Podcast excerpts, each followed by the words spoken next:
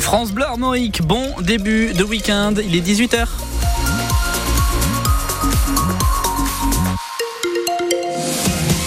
Un point sur l'information avec euh, Loïc Guélec. Malgré la levée des barrages des agriculteurs, les difficultés de circulation euh, demeurent. Oui, car il faut nettoyer les chaussées, des opérations qui peuvent être longues et même se poursuivre demain. C'est le cas notamment à l'échangeur de Dinan aux abords de la nationale 176 ou encore sur la nationale 165 à Carvignac près d'Enbon dans le Morbihan. Si les barrages ont été levés, c'est que les dernières annonces du Premier ministre ont plutôt satisfait la majorité du monde agricole. La FNSEA, le syndicat majoritaire, va toutefois rester vigilante d'ici le salon de l'agriculture fin février. Mais parmi les mesures annoncées, la plus controversée, c'est la pose du plan Ecofito qui scandalise les écologistes et aussi les associations d'aide aux victimes des pesticides. La FDSEA du Morbihan, par la voix de sa présidente, Marie-André Luerne, veut les rassurer. L'agriculture n'est pas contre l'écologie. Nous sommes les premiers écologistes de France. Nous travaillons avec la terre, avec les animaux. On n'a aucun intérêt à abîmer notre outil de travail qui est aussi notre lieu de vie. L'écologie, on, on la pratique au quotidien. On veut pouvoir produire, mais produire sainement pour le consommateur, mais il faut nous donner euh, la possibilité de le faire. Quand on a été vérifié l'origine euh, dans les magasins, on voit quand même par exemple des haricots qui viennent du Kenya ou de Madagascar, alors qu'on les produit nous sur notre département. Et il y a des raisons pour qu'ils viennent en France, et souvent c'est parce qu'on est dans des impossibilités de produire chez nous, parce qu'on nous enlève des matières actives aussi qui permettent à des moments de pouvoir garantir une production. On a euh, juste remis l'église au milieu du village, on a remis le bon sens paysan parce qu'on travaille avec du vivant on travaille avec de la météo, on travaille avec un, un climat qui change. Donc il faut qu'on puisse avoir une latitude pour bien travailler. Marie-André Luerne, la présidente de la FDSEA du Morbihan, au micro France Bleu de Frédéric Collat.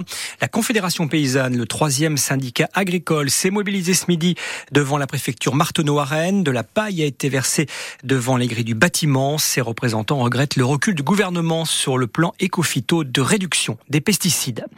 L'inquiétude de deux agriculteurs de Langon et de Sainte-Anne-sur-Vilaine, près de Redon. Pour des raisons de sécurité, le département a baissé à 3 tonnes 5 le tonnage maximal du pont du Port de Roche, qui traverse la Vilaine et qui relie les deux communes. Mais les deux exploitations sont coupées en deux. Des échanges de parcelles ont pu se faire, mais les deux systèmes d'élevage sont différents.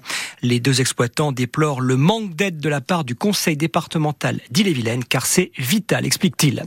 Une nouvelle journée de grève mardi prochain dans l'éducation nationale à l'appel d'une intersyndicale. Les enseignants se mobilisent autour des salaires et de l'instauration des classes de niveau. Deux Français ont été tués trois autres blessés dans une frappe russe dans le sud de l'Ukraine hier. Il s'agit de deux humanitaires. L'un d'eux était un ancien de la Légion étrangère âgé de 52 ans et qui travaillait comme son collègue pour l'ONG suisse L'Entraide protestante. Emmanuel Macron dénonce un acte lâche et indigne. Une nouvelle manifestation contre la loi immigration aura lieu demain à Rennes. Une loi largement censurée par le Conseil constitutionnel, mais qui inquiète tous ceux qui viennent en aide aux réfugiés. À Rennes, des étudiants de Sciences Po, par le biais de leur association Possibilis, essaient de faciliter leur intégration et leur insertion. Ils proposent des cours de français et organisent des rencontres tout au long de l'année, de grands moments de partage à votre micro, Eric Bouvet. Assi Barmad, par exemple, un Afghan de 27 ans, se sent très bien ici. Parce que j'aime bien beaucoup France.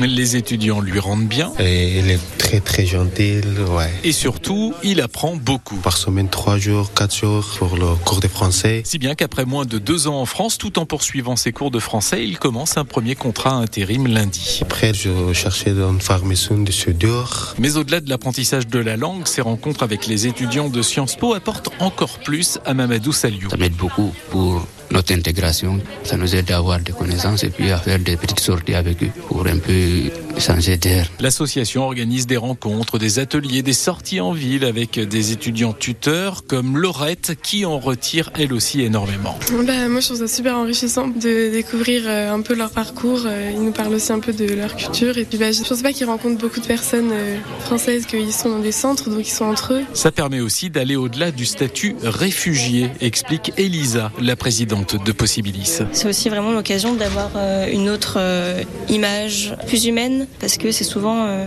on perçoit souvent comme une étiquette et en fait on oublie assez vite euh, l'humain qui est derrière. Des humains qui sont 26 cette année à être aidés par l'association. Éric Pouvet.